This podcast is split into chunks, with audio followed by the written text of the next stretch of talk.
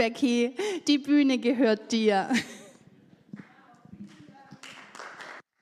Ja, wow, also ich habe mich nicht verletzt gefühlt oder so. Die Bibel sagt ja, wir sind eins und wir sind auch eins. Also das ist echt toll. Lieber Manuel, weiß nicht, sagt ihm ganz liebe Grüße. Wir fühlen uns echt wohl, wieder hier in Heidenheim zu sein. Also wir waren schon so viele Jahre nicht mehr hier. Ich habe mal einmal auf dem Livestream angeschaut und dann habe ich so die Leute angeschaut und habe gesagt, weiß gar nicht, ich glaube, dich kenne ich gar nicht mehr. Ich glaube, wenn wir reinkommen, wir wissen gar nicht mehr, wer das überhaupt ist. Doch heute Morgen haben uns dann ein paar so lieb willkommen geheißen. Da haben wir uns gleich wieder zu Hause gefühlt und ja, ich denke, dass wir heute einige Freundschaften auch wieder aufbauen können. Und es freut mich echt, so viele neue Gesichter zu sehen. Es ist echt toll, mit Jesus zu gehen. Und ich freue mich auch, dass einige Kinder da sind. Und dann werden wir da einige Sachen über Mission erzählen und was wir so machen. Und ich muss euch sagen, Mission ist der beste Beruf, wo man haben kann. Wow, da erlebt man so krasse Sachen. Da müsst ihr jetzt ganz gespannt aufpassen. Okay? Also ganz kurz, das ist meine bessere Hälfte, der Peter, und ich bin die Becky. Und wir sind in Afrika unterwegs.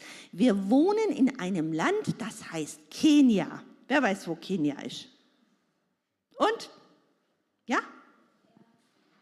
In Afrika halt. Natürlich in Afrika, 100 Punkte, genau. Wer weiß noch ein bisschen genauer, wo das ist? Da hinten irgendwo? Na? Also so ein bisschen im Süden. Im Süden, ja. Ich würde sagen, wenn man jetzt so Afrika anschaut, rechte Seite rüber, da ist so eine Nase und das ist Somalien und unter Somalien, da kommt dann Kenia. Okay? Und ja, genau, da ist Kenia. Jetzt muss ich es aber wieder überlegen. Genau, und wir haben da eine Basisstadt aufgebaut in Eldoret. Und in dieser Station, da haben wir eine Autowerkstatt und da werden unsere Autos immer repariert, weil wir oft an die ganz weit abgelegene Plätze gehen. Und in Afrika gibt es leider keine so tolle Autobahn wie in Deutschland. In Deutschland hat so tolle Autos. Das ist richtig langweilig. Weißt du was, wo unsere Kinder immer in Deutschland waren? Dann haben sie gesagt, das ist so langweilig in Deutschland, die Autobahn, das sieht man ja gar nichts. In Afrika, da kann man immer wieder Sachen sehen, dann sieht man Tiere und bei uns gibt es ja so viele Tiere. Was ist denn euer Lieblingstier? Na, kann er rausrufen, was ist dein Lieblingstier? Ein Elefant? Ah, Löwe vielleicht, oder? Löwe, natürlich, Löwe, das ist echt ein super Tier. Ich finde, was ist deins? Auch Löwe, ja, sag mal. Wisst ihr, was ich ganz toll finde? Das ist das Zebra. Und heute Morgen hat schon jemand an meinem Tisch die Zebras angeschaut. Und kann mir jemand mal ein Zebra bringen? Ist da drüben noch ein Zebra? Holst du mir mal ganz kurz ein Zebra von meinem Tisch? Renn mal ganz schnell und hol ein Zebra. Weil ich finde die Zebras so toll. Und wisst ihr warum? Das Zebra hat nur zwei Farben. Welche Farben? Schwarz und weiß, genau. Schwarz und weiß. Also entweder schwarz oder weiß. Und manchmal vergleiche ich das so auch mit unserem Glaubensleben. Heutzutage, da vermischt man so manche Dinge im Glauben. Ja, man nimmt ein bisschen was von der Bibel hier raus, man nimmt ein bisschen was da raus, man nimmt ein bisschen dort was raus. Und dann wird es so ein Mische-Masche, Mische-Masche, Mische-Masche. Und dann wundert man sich, wenn man kein siegreiches Leben hat, kein siegreiches Glaubensleben, nicht, wo man wirklich dann weiß, auch wenn man durch Schwierigkeiten geht, dass Gott da ist und er hält einen fest, sowas wie wir es gehört haben. Weil man alles so mischi, maschi, mischi, maschi. Und das finde ich beim Zebra so toll. Da ist weiß oder schwarz. Und mir gefällt eigentlich weiß lieber, deshalb habe ich auch weiße Bluse heute an und so. Weiß finde ich einfach eine schöne Farbe, obwohl es in Afrika wird es immer gleich dreckig. Und wenn man Fußball spielt, wird es auch gleich dreckig. Aber irgendwie weiß finde ich echt schön. Und das vergleiche ich so mit unserem Glaubensleben. Einfach mit Jesus gehen, ganz klar und nicht mischimaschi. Und das möchte ich euch weitergeben. Denkt ans Zebra und ein Leben mit Jesus zu gehen, nicht mischimaschi, sondern weiß oder schwarz und am besten weiß. Ein reines Leben mit Jesus gehen, weil wenn man eine Entscheidung trifft für Jesus, dann wendet man sich ab von der Sünde, von dem alten Leben, von dem ganzen Mischimasch, von dem Dreck, von das, was uns oft beschwert, verdreckt, einfach runterzieht.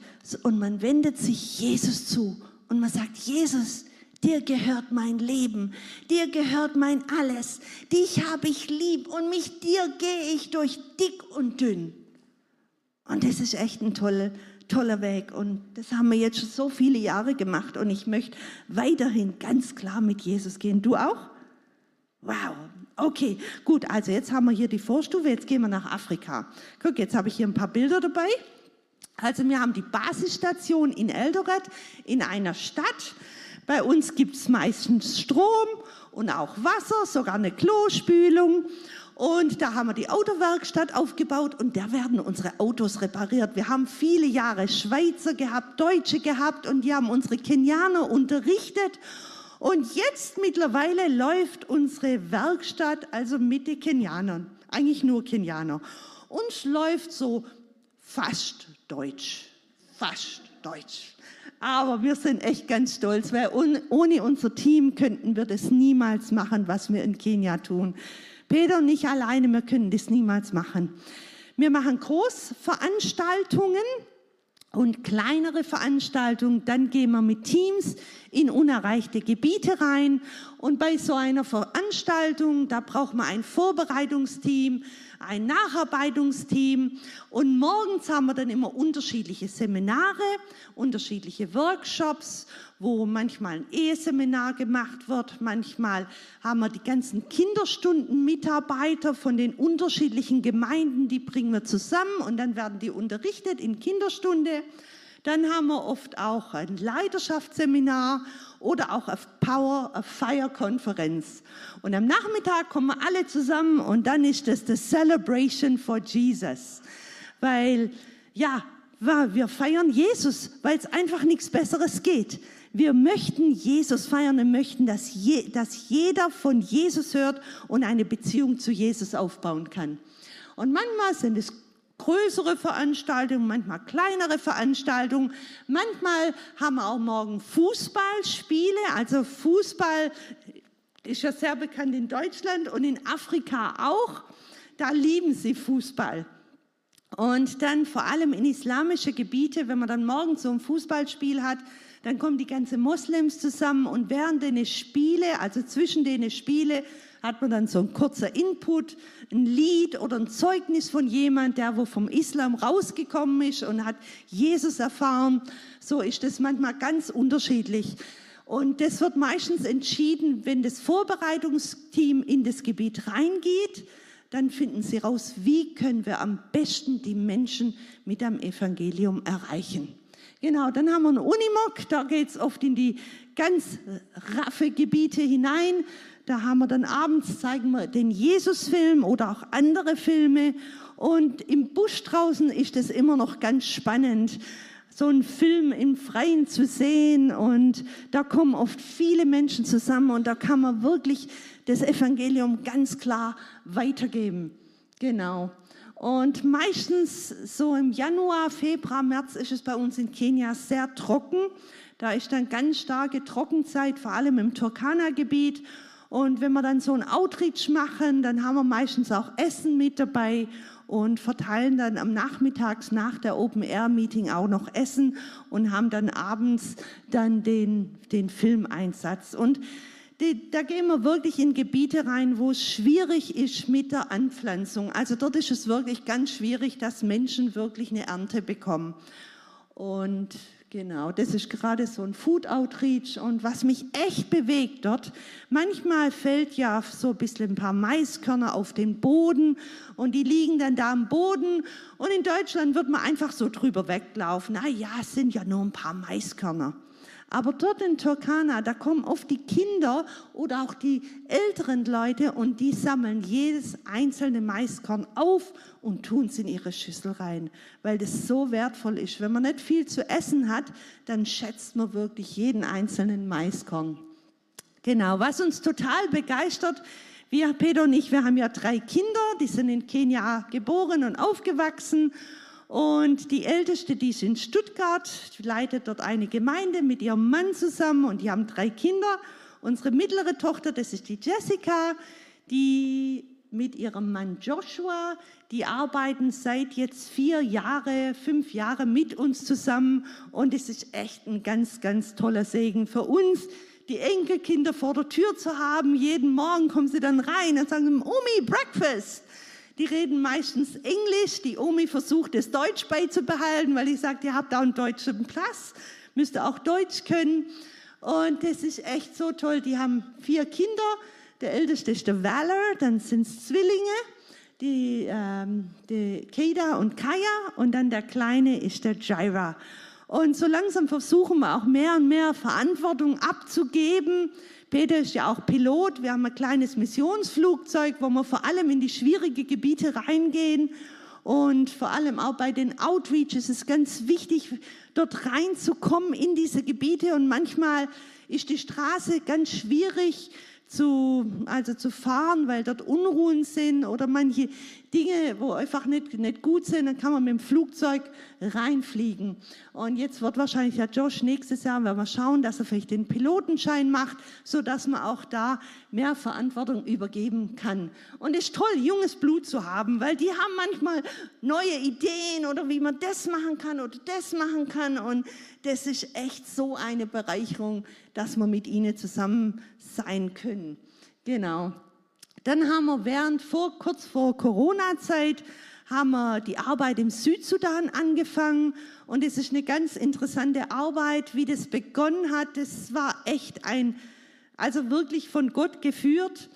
Wir haben schon eine ganze Zeit lang für dieses Gebiet im Südsudan gebetet gehabt, weil die, in diesem Gebiet gibt es einen Stamm, der heißt Toposas und die waren im Evangelium noch nicht erreicht. Und gleichzeitig gab es weiter im Norden einen Missionar, der immer durch dieses Gebiet durchgefahren ist. Und er hatte auch auf dem Herzen, in diesem Gebiet zu arbeiten und die Menschen in diesem Gebiet zu erreichen. Und Gott hat uns mit ihm zusammengeführt und dann haben wir zusammen gebetet dafür, haben gesagt, okay, komm, wir mach, bauen eine Arbeit auf dort im Südsudan unter den Toposas. Und das haben wir dann 2018 angefangen. Und der Missionar ist ein Kenianer, weil mittlerweile ist es an der Zeit, dass die Kenianer in diese Gebiete reingehen, in den Norden reingehen. Weil die Afrikaner, die passen viel besser rein wie mir. Ich weiß auch nicht, irgendwie unsere Farbe, die sticht einfach so ein bisschen raus in Afrika. Und die Afrikaner, die können da rein und die können laufen und laufen und laufen, da würden wir schon lange krepieren. Aber die, die laufen in der Hitze und dann können ja viele Afrikaner, die können oft schon drei Sprachen. Wie viele Sprachen sprichst du? Wie viele Sprachen? Deutsch? Schwäbisch? Welche Sprache? Norddeutsch. Norddeutsch? Schwäbisch? Nur Deutsch. Nicht nur Norddeutsch. Okay. Wie viele Sprachen sprichst du? Und du? Zwei. Zwei. Welche Sprache? Super, Mensch, da kommst du schon ganz weit als Missionar. Und in Kenia, viele sprechen schon drei Sprachen. Und dann, wenn die in so ein Gebiet reingehen, dann lernen die ganz schnell nochmal eine Sprache dazu und nochmal eine Sprache dazu. Und wenn man schon ein paar Sprachen kann, dann ist es viel einfacher, nochmal eine Sprache dazu zu lernen. Und deshalb der Marc, der hat dann da oben, haben wir dann die Arbeit aufgebaut und Immer wieder, wenn man da hochgeht, ist es nicht ganz so einfach. Ihr seht da die Straße, das sind keine Autobahns, oder? Nee, echt. Und da sind wir letztes Mal auch wieder hochgefahren mit unserem Unimog, den Mercedes, gell, der Unimog, der kommt ja überall durch. Mit dem Unimog und dann stand dieser Lastwagen da fest eingesetzt in dem Matsch drinne. Und dann hat der Pfarrer gesagt, könnt ihr mir nicht helfen? Und habe gesagt, okay, wir haben den Unimog, das könnte ja sicher was gehen. Und dann unser Sammy, der hat den Unimog rumgedreht und vorne haben wir eine Seilwinde dran. Weißt du, was eine Seilwinde ist? Ja, super, genau. In Afrika, vor allem in diese Gebiete, da braucht man Seilwinde. Okay, dann hat er die Seilwände ausgerollt und hat es vorne rangebunden an den Lastwagen und hat versucht, den Lastwagen rauszuziehen, hin und her und runter und was. Wir haben, glaube ich, zwei Stunden gearbeitet. Und der konnte den, diesen Lastwagen einfach nicht helfen, dass er rauskommt. Und ich habe es ehrlich gesagt schon aufgegeben. Mein Glaube war so schwach. Ich habe gedacht, alter Herr Jesus, ich weiß nicht, warum das jetzt nicht geht, aber irgendwie geht es nicht. Ähm, und dann ist schon langsam dunkel geworden. Und dann hatten wir ja ein Team dabei von Kenianer. Und dann kam die eine, da war eine Pastorin dabei, die kam dann, nee, nee, wir geben jetzt nicht auf. Wir fahren nicht weiter. Gott hat uns hierher gestellt für a purpose, für einen Grund. Und jetzt laufen wir nochmal hier rum und beten nochmal richtig und dann klappt es. Und dann sind wir nochmal rumgelaufen, haben nochmal gebetet und dann hat sie zu dem Fahrer gesagt, der war Moslem übrigens, hat sie zu ihm gesagt, und jetzt gehst du rein, setz dich in den Lastwagen rein, fährst zurück und dann fährst du raus. Und wir alle, ja, okay, gut. Wisst ihr was? Der Fahrer ist reingesessen, ist zurück in den Matsch, in die Pfütze reingefahren und dann rausgefahren. Wir sind alle da schon, wir haben gesagt, das ist, das ist echt ein Wunder. Das ist echt ein Wunder. Und selbst der Fahrer, der, der konnte es nicht glauben. Und dann habe ich so gedacht, Mensch, manchmal ist es auch in unserem Glaubensleben so, das ist wie wenn man in diesem Matsch drinne steckt und da geht es nicht raus, geht nicht vorwärts und geht nicht rückwärts und man versucht und man versucht und man betet und man hält sich und irgendwie klappt es nicht. Aber ich möchte euch einfach Mut machen. Wenn Gott drin ist, da gibt es einen Weg raus. Da gibt es einen Weg raus. Manchmal vielleicht nicht gleich so, wie wir das wollen. Wir hätten uns das gewünscht, gleich beim ersten Mal reinsitzen und rausfahren. Aber nein, es hat länger gebraucht. Und ich möchte euch echt Mut machen, nicht aufzugeben, sondern Gott festzuhalten. Er ist treu. Er hat uns lieb. Er hat dich lieb. Und wir haben Gott lieb. Und die Liebe Gottes, das steht über allem. Und er wird uns helfen, da aus diesem Matsch rauszukommen. Genau. Genau, dann ist es manchmal so, dass man durch so Flussbette durchfährt und die sind eigentlich immer trocken, aber wenn es dann irgendwo in den Bergen regnet, dann wird es so zu ein richtiger Fluss. Und da waren wir auch mit dem Schweizer Team unterwegs und dann konnte man da nicht durchfahren. Da musste man nebenher Zelte aufstellen und haben halt dort übernachtet und wir haben uns auch überlegt, warum das jetzt? Wir müssen doch unsere Zeit auskaufen. Ihr wisst ja, die Schweizer ganz genau, das ist der Plan A, B, C und dann macht man das und am nächsten Tag machen wir das, am nächsten Tag machen wir das. Aber jetzt, ach du Schreck, wir kommen nicht da durch. Was machen wir mit unserem Plan? Und da muss man in Afrika manchmal auch ganz flexibel sein, sagen, okay, die Situation ist so, wir stehen jetzt neben dem Fluss, wir kommen nicht weiter, jetzt machen wir einfach das Beste draus. Und so haben wir dann mit unserem kenianischen Missionar dort gesprochen. Wir haben dann eine wunderbare Gebetszeit gehabt. Dann hat er uns erzählt, wie das ist, wenn man in so ein Dorf reingeht als ganz neue Person. Und dann, wie man in dem Dorf die Person des Friedens findet und wie man dann eine Beziehung aufbaut zu einer Person und diese eine Person von Jesus erzählt. Und dann diese eine Person unterrichtet, dass sie drei andere weiter von Jesus erzählt. Und wie das sich dann so multipliziert. Und es war so spannend. Der Tag, der verging so schnell, dass wir hinterher gesagt haben, ich glaube, Gott wollte das so, dass wir einfach da einen Tag neben dem Fluss waren. Genau. Die Begrüßung ist immer sehr, die freuen sich über alle Besucher. Und Besuch ist immer ein Segen. Wenn jemand kommt, das ist immer wie wenn das Segen in dein Dorf reinkommt. Und da schlachten die das letzte Huhn für dich zum Essen oder machen das letzte Essen, weil sie einfach dir was Gutes tun wollen. Das ist diese Basisstation, wo wir in Naliel aufgebaut haben mit zwei Missionarshäusern. Dann hinten so ein paar kleine Zimmer. In der Ecke ist ein Konferenzraum und dann noch ein Toilettengebäude. Und dann haben wir hinten ein riesen Agrarland dazu bekommen. Und da haben wir jetzt zum zweiten Mal wieder Samen gesät. um den Menschen dort in dieser ganzen Gegend zu zeigen, dass wenn sie ihr Land richtig bebauen oder richtig versorgen, dass sie echt viel unterschiedliche Ernte einholen können von ihrem Land. Weil dieses Land hier im Südsudan ist sehr, sehr nährhaft und da kann man wirklich sehr viele gute Sachen anpflanzen. Genau, da, das ist auch so ein Outreach. Genau, das sind die Menschen dort, so bauen die ihre Häuser. Da wohnen, meistens schlafen die Kinder da oben drin, dass sie einfach ein bisschen weiter höher sind, von, also weit weg von so manche Kriechtiere oder manche andere Dinge, war einfach da unten am Boden rumkrabbeln. Genau, das sind so die Toposas, das sind die Häuschen, wo wir da gebaut haben. Und wisst ihr, wenn man dort baut, da kann man nicht einfach so den Zementmixer anrufen beim, was weiß ich, wie der heißt hier in Deutschland und dann kommt der Zementmixer und dann gießt er das rein und dann wird schnell gebaut.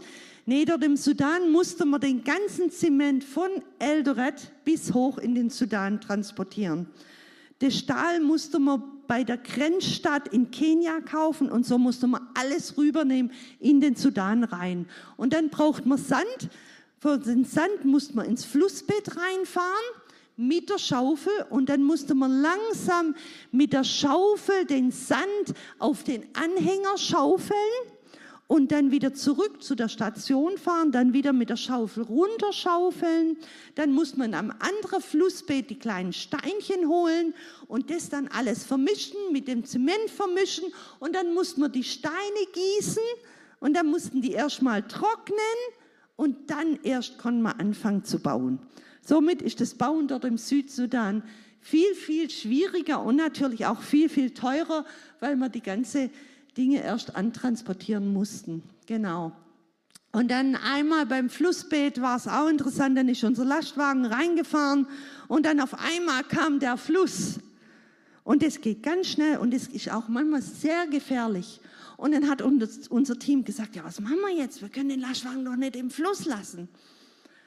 Und dann haben sie gesagt, okay, wir müssen den rausziehen. Vorne am Lastwagen ist eine Seilwinde und die kann man ausrollen.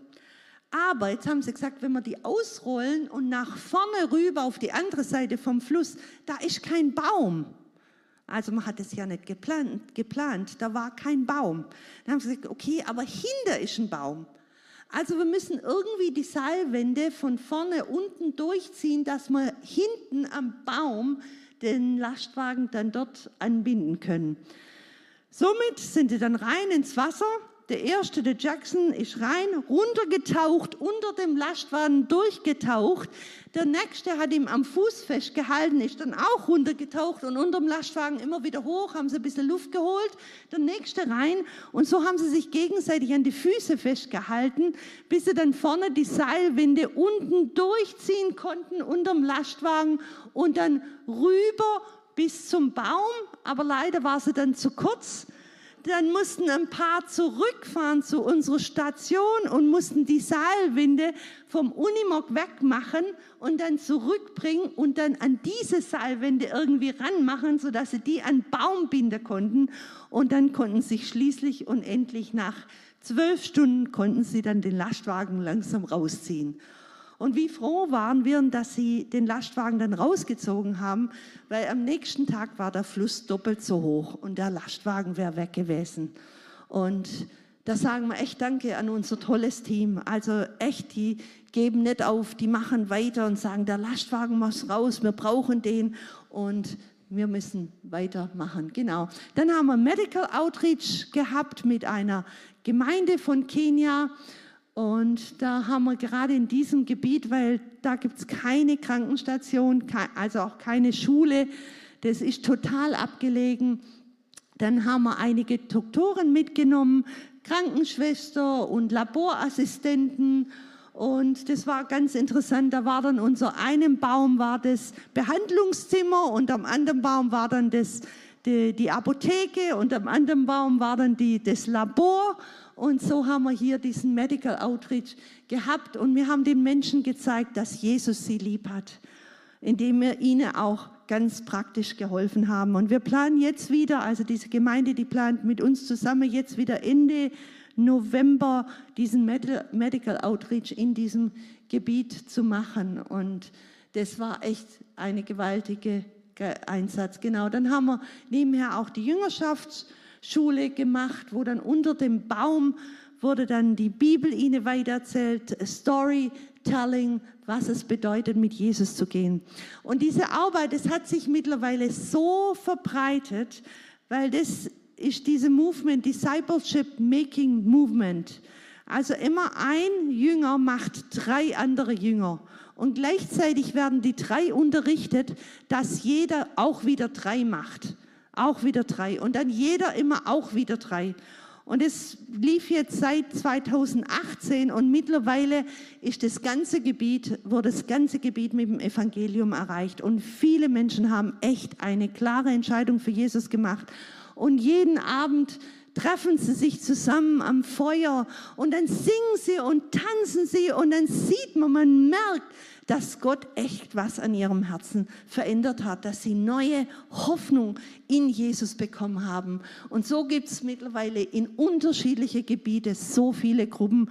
In Deutschland würde man vielleicht sagen Hauskreise oder Kleingruppen oder wie genau, so treffen sie sich da. Und dann meistens ist auch die Zeit des Storytelling, wo sie dann biblische Geschichten weitergeben. Tagsüber ist es einfach zu heiß, um sich bei der Stelle zu treffen. Dann sitzen sie oft unterm Baum und abends dann um dem Feuer. Eine andere Organisation, die hat Bibeln gespendet und das sind Audiobibel, weil die Leute können ja nicht lesen und schreiben. Stellt euch vor, so ein alter Mann, der kann nicht lesen und schreiben. Wow. Ja, wie kann der jetzt die Bibel verstehen? Hm? Nur durchs Hören, weil, das, weil die Ohren sind ja gut und hören und er kann seine Sprache und wenn jemand dann spricht in seiner Sprache, dann kann er das verstehen, weil er kann es ja nicht lesen. Und so hat diese Organisation diese Bibeln gemacht in China. Da ist dann auf einer Seite eine Solarplatte und auf der anderen Seite der Lautsprecher. Und so liegen die Leute dann unter den Bäumen und hören den ganzen Tag das Wort Gottes, also so lange, bis die, die Solarbatterie dann aufhört. Genau, das ist das Agrarland. Da haben wir vor zwei Jahren zum ersten Mal geerntet und dann konnte man äh, einiges an Hirse ernten. Hirse ist so das Hauptnahrungsmittel in dem Gebiet, wo sie dann so ein Brei draus machen. Und Green Grams, das ist so eine Art Linsen, das haben dann die Schulkinder dort geerntet. Also auf unserer Basisstation nebendran haben wir eine Schule aufgebaut und da kommen einige Kinder und da haben viele jetzt können mittlerweile jetzt auch schon lesen und ein bisschen schreiben.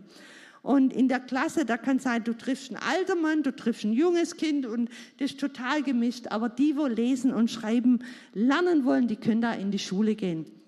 Genau, und da konnten sie auf dem Feld dann selber das ernten. Genau, der Plan, äh, ganz kurz, ist für dieses ganze äh, Land, Agrarland, möchten wir so eine Art Bibelpfad machen. In der Mitte ist ein Wasserbrunnen, den haben wir schon aufgestellt. Und dann kommt da eine Toposa-Hütte hin und ein Kreuz. Und das zeigt dann den Menschen, dass Jesus gestorben ist, auch für die Toposas. Und wenn man ein Leben mit Jesus lebt, dann gibt er uns Weisheit, dann kann er uns anleiten, uns führen und leiten, wie man das Land richtig bewirtschaftet. Und dann kann man durch dieses Land durchlaufen und man sieht einfach, was da alles wächst. Genau. Das ist ein Bild, das habe ich auch reingetan. Da denken wir, oh, Plastikflasche. Ich habe ja heute auch eine. Aber seitdem ich da im Sudan war, sehe ich das ganz anders. Weil dort im Sudan, wenn man da eine Plastikflasche hat, dann kommen gleich ganz viele Kinder um dich rum und die sagen alle Dede, Dede, Dede. Und was heißt Dede? Dede heißt die Flasche. Die wollen so gerne diese Flasche haben, weil oft kommen die von ganz weit her gelaufen und haben keine so schöne Wasserflaschen wie jetzt ihr in Deutschland oder haben gar nichts. Die haben gar nichts zum Wasser zu transportieren. Die laufen zum Wasser und trinken und dann laufen sie wieder nach Hause. Und wenn sie dann so eine Dede-Flasche kriegen, dann können sie da ein bisschen Wasser reintun und können das mit nach Hause nehmen. Oder die können die Flasche mitnehmen zu den Kühe und können Milch reintun und können dann die Milch mit nach Hause nehmen. Deshalb ist so eine simple Wasserflasche, da freuen die sich so sehr darüber, wenn die nur so eine Flasche kriegen. Genau, mittlerweile haben wir auch einige Brunnen aufgestellt. Wir wollen jetzt auch wieder einen aufstellen. Die sind zwar sehr teuer, die kosten um die 12.000 Euro, weil das einfach so weit weg ist. Also deshalb ist das nicht ganz so einfach. Genau. Das sind so die Toposas da und das ist die Rebecca. Genau, das sind unsere Projekte für 2024. Aber die könnt ihr dann auch noch im Rundbrief lesen oder der, wo gerne mit uns verbunden sein möchte, könnt ihr gerne nachher da eure Adresse reinschreiben oder auch Telefonnummer. Wir schicken auch immer WhatsApp raus, wenn wir gerade irgendwo auf Einsatz sind. Dann könnt ihr für uns beten, denn ohne das Gebet geht es nicht. Und wir sagen vielen Dank an euch alle hier in Heidenheim. Danke, dass ihr schon so viele Jahre hinter uns gestanden seid und ja, danke für eure Gebete und wir sind zusammen. Das, was wir in Afrika tun, ist nur was Kleines, aber diejenigen, wo für uns beten, die wo finanziell uns schieben, das ist, ohne das geht's nicht. Und deshalb sagen wir vielen, vielen Dank an euch alle, an Leidenschaft, Team, an auch die Einzelnen, wo uns unterstützen. Echt vielen Dank und Gott segne euch ganz, ganz reichlich. Das ist die Arbeit, die ihr tut. Das ist eure Arbeit. Das ist so ein kleiner Film, da haben die Tobosas am Ende gesungen für uns und haben einfach ihren Dank zum Ausdruck gebracht, dass sie so dankbar sind, dass wir in diesem Gebiet arbeiten, dass wir das Evangelium der Hoffnung zu ihnen gebracht haben, dass sie echt Veränderung erlebt haben. Und sie möchten auch bitten, dass wir weiter für sie beten da oben im Sudan. Und egal wo, wo Menschen sind, die noch nie was von Jesus gehört haben, betet für die noch Unerreichten dass ein jeder Mensch die Möglichkeit hat, von Jesus zu hören. Das ist unser Gebet, weil das hat bleibende Frucht. Amen. Amen, genau. Ach, da singen sie sogar. Okay, ein ganz kurzer Sing. Das ist Toposa, ja.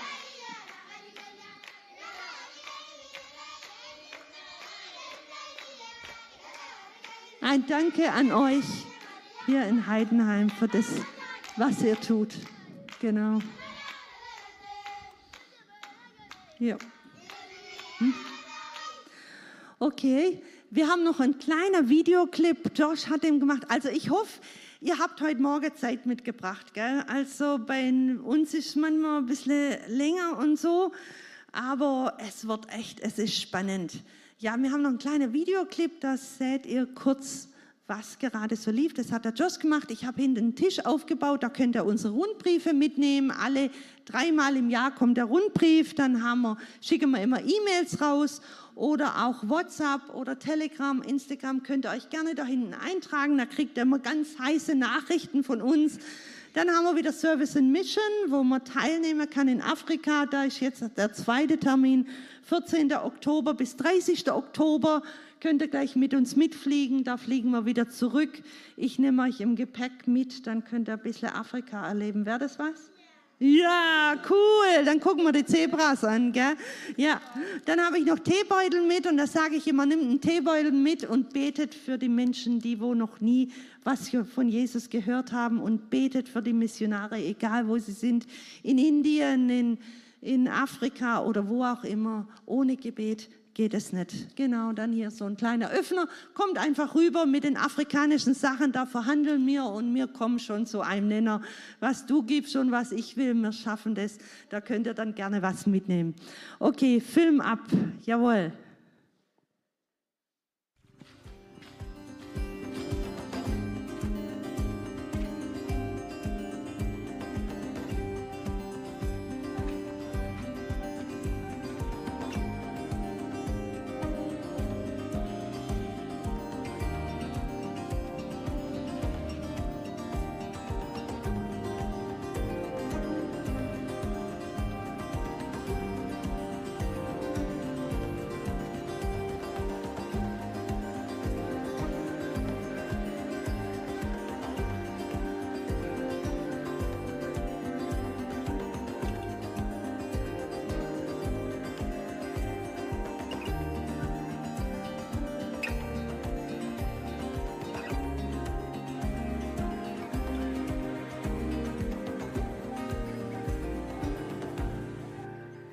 Wir sind gerade von einer weiteren unglaublichen Reihe von Outreach-Aktionen in Nordkenia und dann in den Südsudan zurückgekommen. Wir haben also in Pokot angefangen und sind von Tür zu Tür gezogen, haben die Häuser der Leute besucht, für die Kranken gebetet und den Leuten von Jesus erzählt. Wir besuchten verschiedene Kirchen und hatten eine wahnsinnig gute Zeit. In einer der Kirchen waren wir echt überrascht, weil sie uns am Ende fragten, ob wir sie taufen würden. Sie hatten viel Unterricht über die Taufe, waren aber noch nie getauft worden. Also haben wir mit den örtlichen Pastoren dieser Kirche und den örtlichen Missionaren gesprochen und die waren alle dafür. Also haben wir uns zusammengetan und begannen, die Leute zu taufen, die da waren. Es war echt ein Privileg, dabei zu sein.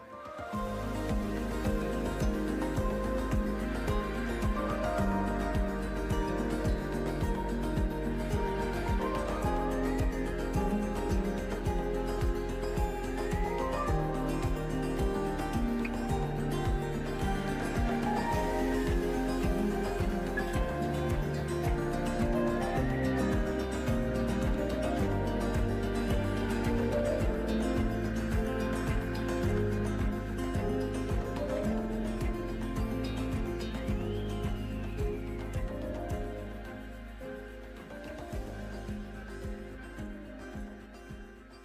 Poko aus ging es nach Norden in den Südsudan. Wir haben uns wirklich bemüht, diese unerreichte Ethnie, die JA-Leute, zu erreichen. Peter und ich hatten sie im Februar letzten Jahres besucht und wir haben Elia zusammen mit den anderen beauftragt, diese Leute zu erreichen. Er hat dort einige kleine Gruppen gegründet, aber die erfahren viel Verfolgung. Also haben wir versucht, dorthin zu gehen. Es war ein langer Weg, denn es war mitten in der Regenzeit und es regnete. Es gibt ein Sumpfgebiet und der Sumpf wurde immer größer.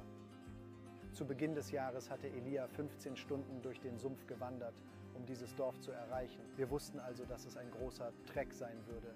Aber als wir dort ankamen, stellten wir fest, dass der Sumpf gewachsen war und der Fluss war voll und blockierte uns. Und aufgrund des Zeitmangels und allem konnten wir diese Leute nicht erreichen, was echt enttäuschend war. Aber die neuen Gläubigen im Dorf, wo der Fluss war, den wir nicht überqueren konnten, erzählten uns einige wirklich schreckliche Geschichten, wie die GA-Gläubigen verfolgt wurden.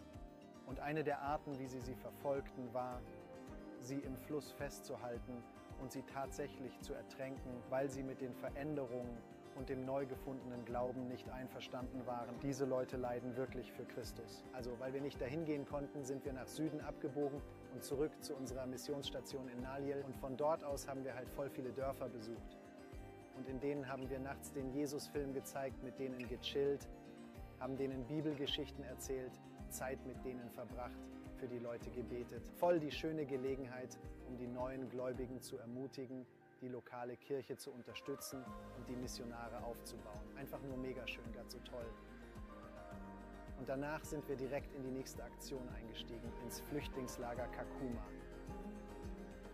Das ist das zweitgrößte Flüchtlingscamp in Kenia. Da sind über 200.000 Leute. Und Peter und Becky haben so krass gut von der Bühne aus gepredigt vor Tausenden von Leuten. Viele haben sich zum ersten Mal entschieden. Viele haben sich nochmal für Jesus entschieden.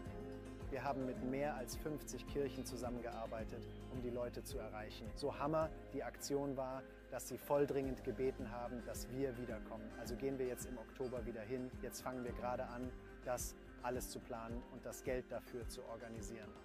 Und wir sind total gespannt, was Gott bei dieser Aktion machen wird. Also es geht um so viele verschiedene Sachen, von Tür zu Tür gehen und Leute zu Hause besuchen, in Dörfern unterwegs sein und den Jesusfilm in der Landessprache zeigen, bis hin zu großen Open-Air-Veranstaltungen. Und was bei allem immer dabei ist, den Leuten von Jesus erzählen, sie zu ihm führen und dann eine Arbeit mit den örtlichen Kirchen zu starten, um die Leute im Glauben zu begleiten. Wenn euch das anspricht, betet echt für uns. Bitte nehmt das ernst und betet wirklich für uns und gebt uns finanzielle Unterstützung. Wir brauchen Geld, um diese Leute und Orte zu erreichen. Autos brauchen Benzin, um da hinzukommen. Es ist so krass cool und ein echt riesengroßes Privileg, hier dienen zu dürfen. Alles Gute und Gottes.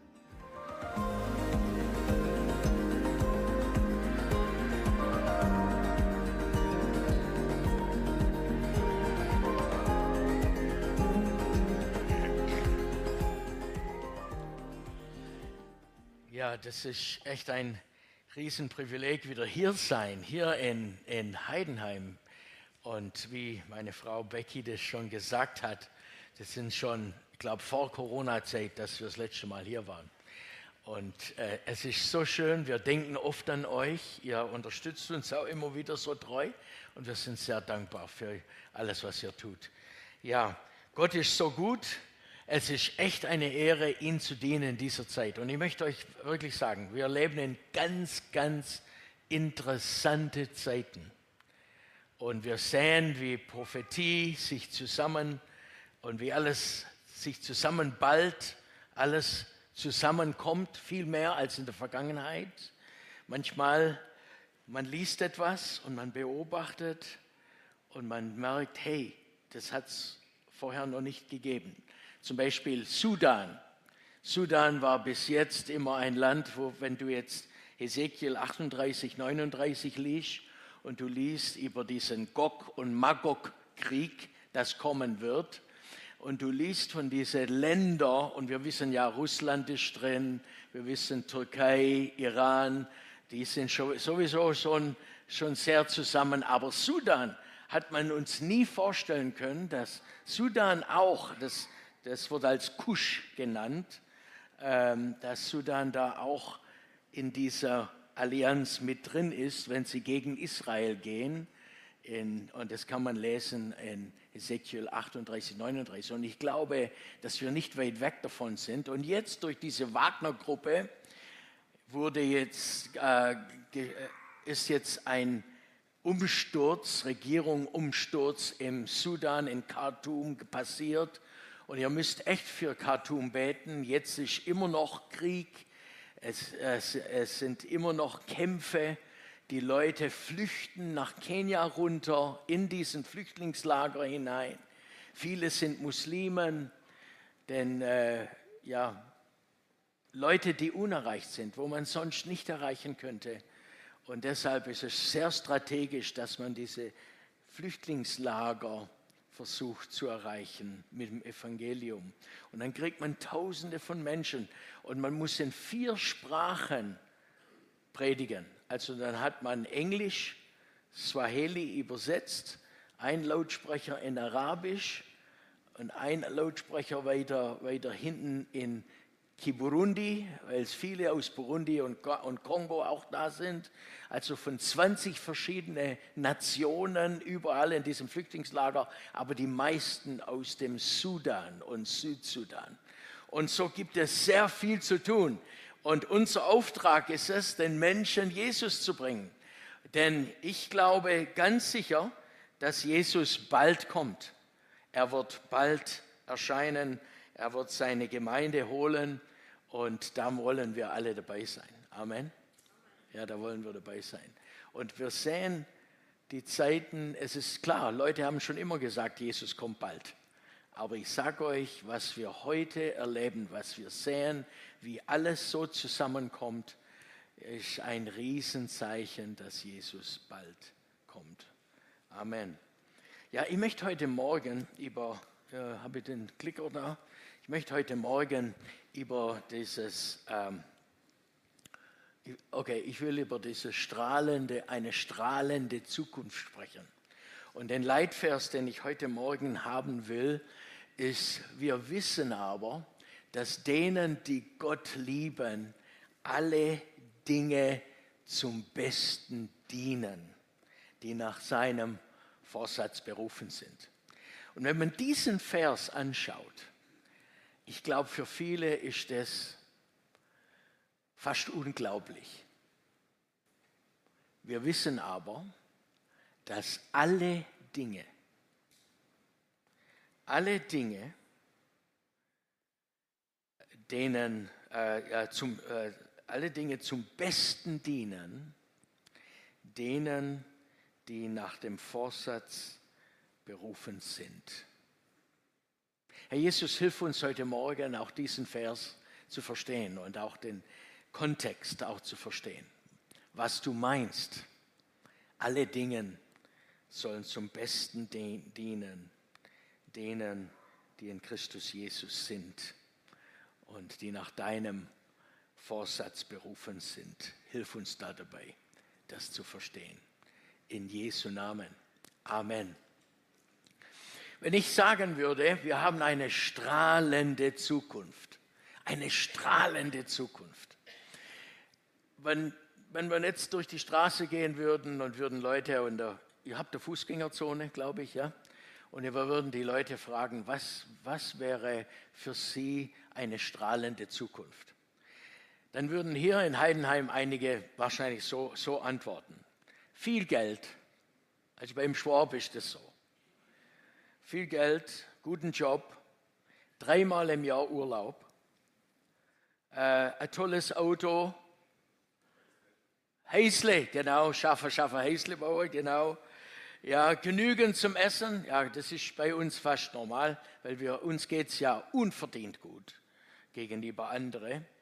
Äh, Kinder und Enkelkinder haben, ähm, Hauptsache gesund, würde jemand sagen. Gell?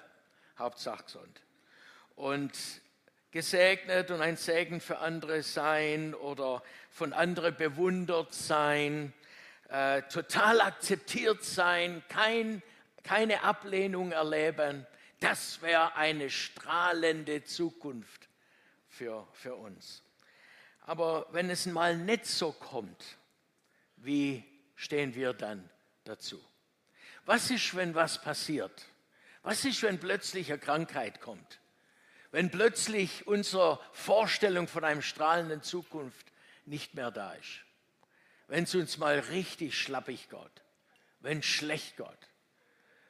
Ja, ich hatte, äh, Becky und ich, wir hatten ähm, eine ganz tolle Schwägerin und sie hat in Kenia gelebt mit ihrem Mann und die waren auch Missionare und die hat plötzlich Krebs bekommen, Brustkrebs, und dann hat sich das weiterentwickelt. Und nach fünf Jahren war sie am Tod ganz nahe. Und da kommen dir schon manche Fragen, weil sie ja so segensreich war. Sie war bekannt in der ganzen Gegend. Inder, Amerikaner, Afrikaner, alle haben sie geliebt. Sie war, sie war echt ein strahlendes Licht für viele. Und viele haben, sind auch zu Jesus gekommen durch ihr Beispiel. Und, äh, und sie hat dann zum Beispiel gesagt, ich gehe nicht nach Deutschland. Jesus hat mich hier nach Afrika gerufen. Und wenn er mich heimholen will, dann muss er mich von dem Missionsfeld heimholen. Und klar, sie hat äh, alles durchgemacht, Chemo, alles möglich. Und am Schluss haben wir sie dann in Kenia, in Eldoret, dann begraben. Manchmal kann man Dinge nicht verstehen in diesem Leben. Und am liebsten wäre es, man könnte sagen, ja, alle Dinge dienen uns zum Besten. Wir sind ja Gläubige. Für uns ist Heilung da und Heilung. Und wenn man aber Hebräer 11 liest und man liest die letzten äh, zehn Verse, dann kommt es ganz klar raus, dass es Sieg gibt für uns die, die an Jesus glauben. Das sind die, die die Löwen den Rachen verstopft haben. Das sind die, die ja die ganze äh, Gebiete erobert haben. Das sind Leute, die mächtige Siege erlebt haben. Frauen haben ihre Toten wieder zurückbekommen und Dinge sind geschehen. Das liest man in im Hebräer 11. Und die haben alle an Gott geglaubt. Aber dann, wenn man weiterliest, ist es wie wenn man eine Seite wechselt plötzlich, ja, Leute sind ins Gefängnis, Leute sind brutal umgekommen, Leute haben, äh, sind durch Schwert äh, ja, halbiert, furchtbare Dinge sind da geschehen. Und trotzdem am Ende steht, und sie waren es nicht wert. Sie waren es nicht wert und haben im Glauben gelebt. Also für uns Christen gibt es beide Seiten. Und wenn, wenn man Hebräer 11 liest, dann sieht man, wow, 50 Prozent kann sagen, haben viel Sieg und nur Sieg erlebt. Und die anderen 50 Prozent haben auch mussten sterben in diesem Leben. Und interessant ist, dass die Bibel das ganz deutlich macht, dass dieses Leben nicht alles ist. Dieses Leben ist nur ein Stückwerk. Wir werden eines Tages bei Jesus sein. Ein äh, starkes Beispiel auch ist die Joni Erickson zum Beispiel. Mit, als Teenager springt die vom Boot, ein Köpfer ins Wasser und war von da an querschnittsgelähmt. Wow, das sind viele Fragen. Gott, wo bist du? Und ich weiß nicht, wo du stehst, auch heute. Manche von uns gehen auch durch Not. Und ich möchte euch nur sagen, wir leben in einer, in einer Welt, das nicht nur verloren ist, sondern eine kaputte Welt ist. Es ist nicht so, wie Gott es ursprünglich gemacht hat. Wir Menschen haben rebelliert, sind von Gott davon, haben ihn ja, ins Gesicht gespuckt und wollten nichts von Gott zu tun haben. Und äh, wir leben in einer gefallenen Natur. Eine gefallene Natur. Und deswegen, wir sehen es noch nicht. In diesem Leben haben wir ein gewisses Angeld, wo wir Wunder sehen und dürfen es erleben, hin und wieder. Aber wir sehen aber auch, es gibt auch die andere Seite der Medaille, wo man dann auch durch riesen Schwierigkeiten geht, auch als Gläubige. Ja? Und das muss man ganz deutlich sagen. Ja? Ich habe es erlebt, wie ich habe sogar selber gesehen, wie Jesus einen jungen Menschen, der total blind war, ein weißes Auge hatte, wie dieses Auge innerhalb einer halben Stunde ganz normal wurde. Ich habe zusehen können, dem, während wir gebetet haben, wie plötzlich Mitte in dem weißes Auge ein schwarzer Punkt war und wie dieser Punkt immer größer geworden ist. Und dann, wo man gesehen hat, das schöne afrikanische Braun, weil die haben schöne braune Augen, und wo man plötzlich sieht, wie das Weiße weggedrängt wird und wie da ein Riesenwunder Gottes geschehen. Ich habe Leute gerufen, Muslimen gerufen, die haben zugesehen, wie Gott gerade operiert. Ja, das kann man alles in Jesus erleben. Der Mohammed kann das nicht, andere Götter oder äh, Götzen von den Hindus oder auch von den Sikhs. Keiner kann sowas sehen. Das ist aber im Namen Jesu können wir auch Sieg sehen, solche wunderbare Heilungen sehen und Dinge sehen. Deshalb ist es so spannend, mit Gott unterwegs zu sein. Ja, wir wissen aber, dass wir wissen aber, dass denen, die Gott lieben, alle Dinge, alle Dinge zum Besten dienen, denen, die nach dem Vorsatz berufen sind. Und jetzt möchte ich euch mal herausfordern. Wir wollen jetzt einfach mal den Kontext sehen und ihr werdet sehen, wie die Bibel sich doch wunderbar für sich selber spricht. Vielleicht stehen wir alle auf, denn wir sind schon lange gesessen. Und ich lese den ersten Vers und ihr lest, ihr lest den zweiten und ich den, den nächsten und ihr den nächsten. Und wir lesen das mal laut und dann denkt mal drüber nach. Was, was sagt Gott? Was meint er? Ich bin ganz sicher, dass alles, was wir in dieser Welt erleiden, nichts ist verglichen mit der Herrlichkeit, die Gott uns einmal schenken wird. Jetzt kommt ihr dran. Darum.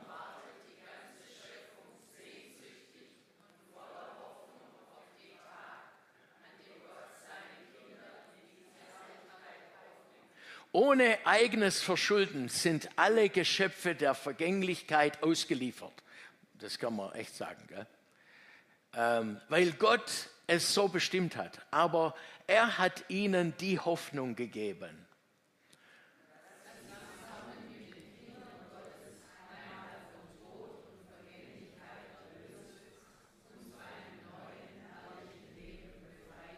Wir wissen ja, dass die gesamte Schöpfung jetzt noch leidet und stöhnt wie eine Frau in den Geburtswehen.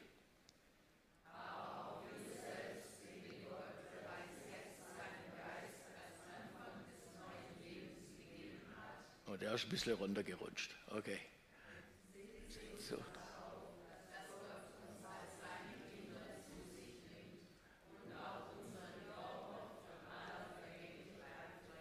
Amen. Das ist doch so klar, gell?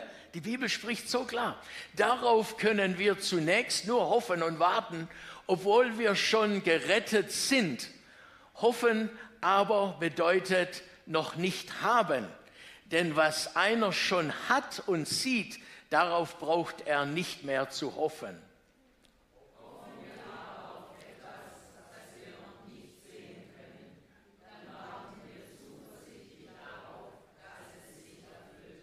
Amen.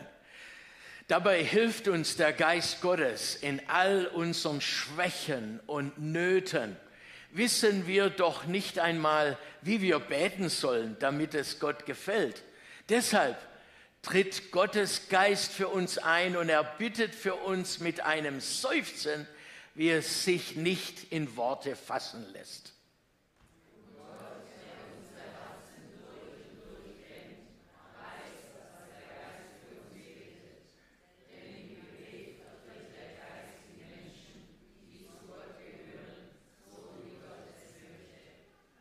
Das aber wissen wir. Wer Gott liebt, dem dient alles, was geschieht. Das ist jetzt dieser Vers, aber in, in Hoffnung aller, äh, in, in Hoffnung für alle. Und dies gilt für alle, die Gott nach seinem Plan und Willen zum neuen Leben erwählt hat.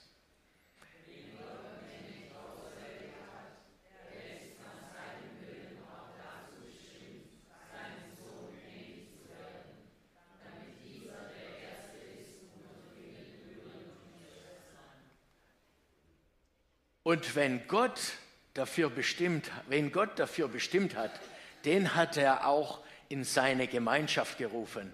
Wenn er aber berufen hat, den hat er auch von seiner Schuld befreit. Und wenn er von seiner Schuld befreit hat, der hat schon im Glauben Anteil an seiner Herrlichkeit.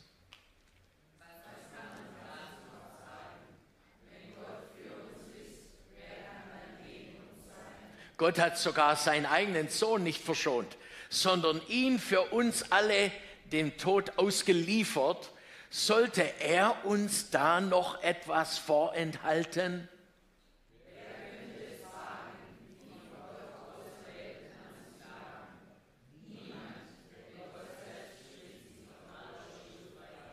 Wer wollte es wagen, sie zu verurteilen? Keiner, denn Jesus Christus ist für sie gestorben. Ja, mehr noch. Er ist vom Tod auferweckt worden und hat seinen Platz an Gottes rechter Seite eingenommen. Dort tritt er jetzt vor Gott für uns ein.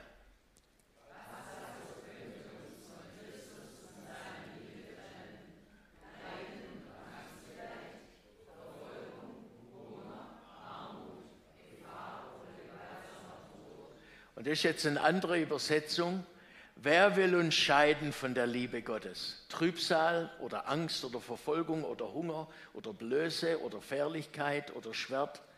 Ja, ähm, und dann Vers 37, aber in allem, in all dem, allem überwinden wir weit über des Willen, der uns geliebt hat. Denn ich bin gewiss, dass weder Tod noch Leben, weder Engel noch Fürstentum, noch äh, alle ja, uns trennen kann vor der Liebe Gott. Jetzt äh, lesen wir weiter. Man geht wirklich mit uns um, wie es wirklich in der Heiligen Schrift beschrieben wird, weil wir zu dir, Herr, gehören, werden wir überall verfolgt und getötet. Wie Schafe werden wir geschlachtet. Jetzt kommt ihr.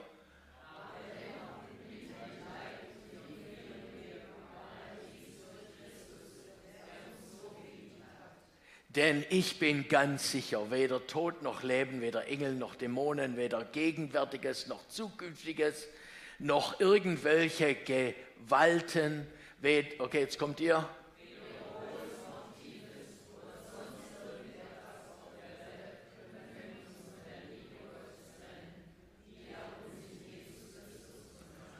Ja, Herr, und wir möchten dir danken, das ist wirklich wahr. Dein Wort ist wahr und es spricht uns persönlich an. Danke, dass es sich lohnt, dir nachzufolgen. Danke, dass es sich lohnt, auch manchmal auch durch Riesenschwierigkeiten, durch Krankheit und Not, dürfen wir uns an dir festhalten, egal was kommt, auch Zukunft, was die Zukunft auch hält. Danke, dass du uns bewahrst, auch dass wir nicht verführt werden, sondern dass wir ganz klar den Weg mit dir gehen. In Jesu Namen. Amen. Halleluja. Gut, ihr dürft euch wieder setzen. Dürft euch wieder setzen. Aber das ist gut, wenn man manchmal so die Bibel, den Bibelver, äh, die Bibelverse so auch zusammen durchliest. Das hilft uns ganz, ganz klar auch weiter. Was kann uns trennen von der Liebe Gottes? Und die große Frage ist, ähm, Jesus sagt ganz klar, er hat einen Plan für unser Leben. Er ist auch der, der sagt, ich bin gekommen, damit ihr Leben habt und damit ihr es in vollem Genüge habt. Aber wir leben trotzdem noch in einer gefallenen Welt. Um uns herum, wir sehen viel Not. Und in der Mission, wir sehen extrem viel Not. Und wir sehen, unsere Welt ist nicht so, wie die Humanisten das sagen, der Mensch ist im Grunde alles gut, sondern der Mensch ist eigentlich ein gefallener Natur. Und wenn er nicht eine Beziehung zu Jesus Christus bekommt und bewusst für ihn sich entscheidet und sich verändern lässt durch das Wort Gottes, ist eigentlich keine Hoffnung da. Ja, Gott hat einen Plan und eine Strahlung, strahlend Zukunft zu bekommen, brauchen wir diese Liebe zu Jesus. Ja, wir brauchen diese Liebe. Wir wissen aber denen, die Gott lieben, alle Dinge zum Besten dienen, die Gott lieben. Ist ganz wichtig, diese Liebe zum Herrn ist ganz, ganz wichtig. Und ich weiß noch als kleiner Junge, als ich damals mit meinen Eltern, mein Vater war ja Missionar, der war auch hier in Heidenheim immer wieder in den 70er Jahren, in den 60er Jahren. Ja, mein, mein Vater war ein guter Freund ja, zu, ähm, ja, zu den Älteren, die auch die Gemeinde hier gestartet haben mein Dad, und ich weiß noch, wo ich mit meinem Dad unter, unterwegs war, unter den Turkanas, ist mir eins aufgefallen. Es war Leute, die Jesus nicht kannten, hatten ganz steinernde Gesichter, so richtig von dem harten Leben. Und als kleiner Junge und als, als Teenager ist mir aufgefallen, wenn jemand Jesus kennenlernt, da verändert sich was wenn der Schuld und Sünde Last los ist, wenn Hoffnung in den Herzen von Menschen kommt, dann plötzlich verändert das Gesicht und da verändert sich das Leben.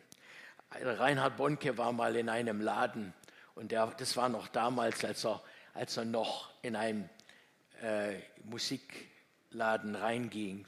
Später war es ja nicht mehr so, er war ja zu beschäftigt, aber er hatte sein äh, ja, sein Klavierspieler und, und, oder Keyboardspieler hat gesagt, äh, komm mal mit, wir müssen ein neues Keyboard suchen. Und dann sind wir da rein und haben sie ein paar ausprobiert und dann haben sie rausgesucht, welches das sie mitnehmen. Und als der ähm, Verkäufer das alles zusammengepackt hat und, das, äh, und jemand das rausgetragen hat zum Auto, da ging der Verkäufer auch mit.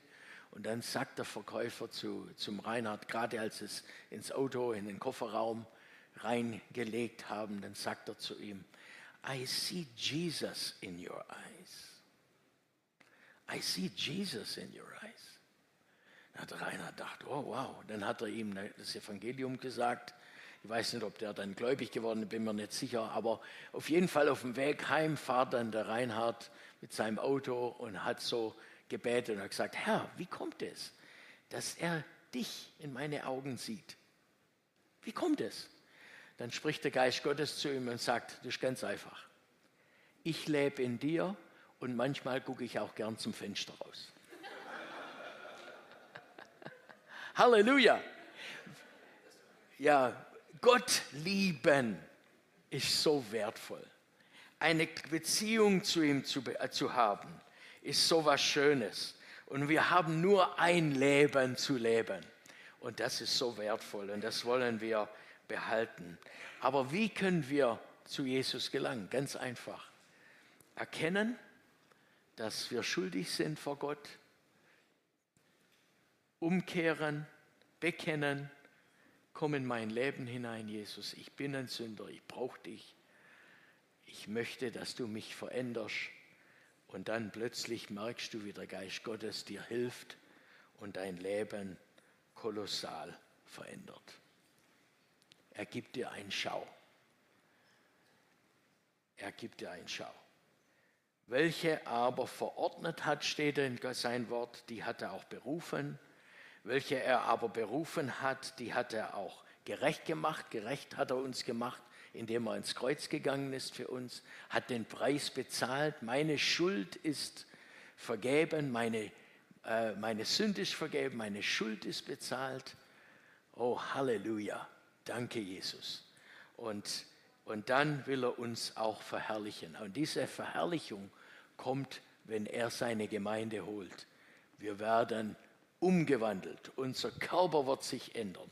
Wir werden, zuerst die Toten werden auferstehen. Sie werden ein anderer Körper bekommen. Wir werden, die wir entrückt werden, so steht in der Bibel. Und das sind über 318 Verse über Entrückung. Das kann niemand ab, ab, abstreiten. Es wird ein Tag kommen, wo Gott seine Gemeinde holt. Ob es die Leute wollen oder nicht. Jesus holt seine Gemeinde und uns, wir werden dann verwandelt. Oder um, unser Körper wird anders. Plötzlich habe ich keine Glatze mehr. Plötzlich werden wir anders sein. Wir werden wieder jung sein. Wir werden mit Jesus sein und mit seiner Gemeinde und werden auch mit ihm dann später zurückkommen. Äh, wir lesen das in Offenbarung Kapitel 19. Gott kennen ist so wertvoll. Alle Dinge dienen zum Besten denen, die Gott lieben und die nach seinem Vorsatz berufen sind. Halleluja. Stehen wir gemeinsam auf. Ich merke, die Zeit ist so schnell gegangen. Ja. Vater im Himmel, ich danke dir, dass du uns so einen positiven Ausblick gegeben hast. Wir dürfen vorausschauen. Du hast uns gerufen und wir haben diesen Ruf gehört, sind durch die Tür gegangen und dann steht ganz klar obendrauf, du bist berufen, weil wir durch die Tür gegangen sind. Und Herr, ich danke dir, dass du uns, uns veränderst in unserem Herz. Wir wollen dir näher kommen, wir wollen dich mehr lieben lernen, wir wollen mit dir gehen. Verändere du uns, schenk uns, schenk ein jeden von uns ein, eine, ein Schau, eine Vision für unser Leben. Danke, dass wir zielbestimmt auch gehen dürfen. Wir wollen dir, Herr, dienen von ganzem Herzen. Und auch in dieser Woche Herr, du hast uns überall in verschiedene Plätze hineingesteckt. Wir haben, jeder hat sein Umfeld, sein Bereich, wo er dienen darf. Und ich danke dir, Herr, dass wir für dich da sind, auch am Arbeitsplatz, in der Schule oder auch am Markt oder wo immer wir, wir sind. Danke, Herr. Und wir wollen unseren, unseren Platz einnehmen, dir nachfolgen, Jesus, von ganzem Herzen. Denn alle Dinge, egal was kommt, dienen zum Besten denen, die dich lieben. In Jesu Namen, in Jesu Namen. Und ich möchte einfach äh, jetzt einfach bitten, bist du da und du sagst, hey, bet für mich. Ich gehe gerade durch ein bisschen eine schwierige Zeit. Ich glaube, dass Gott Wunder tut. Ja? Er, er tut Wunder. Ich sehe das. Ich hab, war in, äh, Grewinkel da unten, habe dann mit zwei Frauen gebetet, die Krebs hatten. Und ja, die sind mit Rollstuhl reingebracht worden und dann haben wir für beide gebetet. Ich habe nichts mehr gehört. Nach vier Jahren war ich dann in Weiblingen in der, in der Oase und nach der Predigt äh, haben wir auch mit Leute, Leute gebetet und dann kamen zwei junge Leute auf mich zu und haben gesagt, hey, wir wollen einfach Danke sagen. Du hast vor vier Jahren für unsere Oma gebetet und die war im letzten Stadium mit Krebs, die haben sie reingebracht äh, im Rollstuhl. Die hat schon Da war, sie war schon den Tod sehr nahe. Und ja, du hast betet, wir haben zwar nichts gesehen, dass da nichts passiert ist. Wir, haben, wir sind einfach raus, aber die wurde schlagartig geheilt. Und ich sage euch, ich habe das schon öfter in Deutschland erlebt, dass Jesus Menschen heilt. Ja, ich habe auch die andere Frau, die ich dann, die durfte dann äh, äh, sterben, durfte den Herrn sehen. Ja, das ist auch so, das ist auch ein Weg. Aber es gibt der Herr, alle Dinge dienen zum Besten. Denen, die Gott lieben. Und wir haben hier ein Angeld schon. Gott, Jesus ist ans Kreuz gegangen. Er ist für unsere Schuld und Sünde und auch für Krankheiten.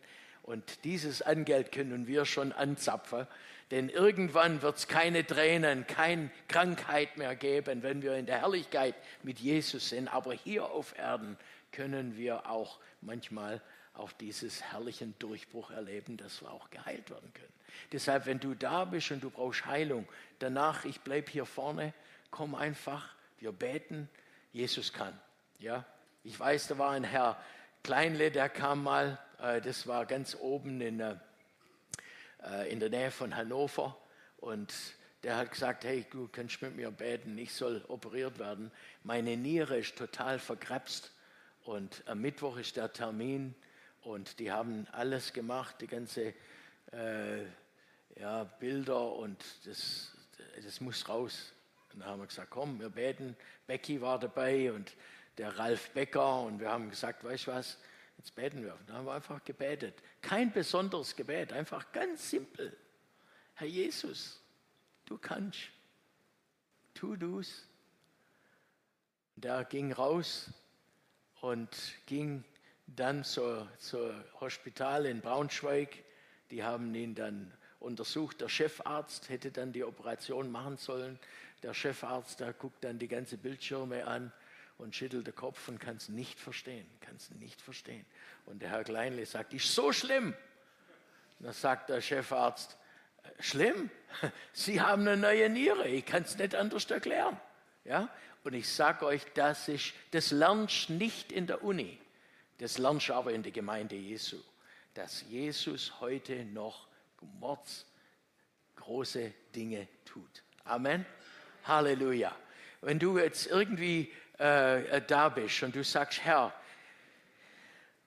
berühre mich einfach heute Morgen, egal in welchem Bereich, heb einfach deine Hand und wir beten einfach, er wird dich berühren. Später, wenn du kommen willst und wir beten für Kranke, dann komm einfach hier vorne und ich bete auch äh, weiter. Be Becky wird hinten sein und wird Leute noch begrüßen, so, aber wir beten. Halleluja.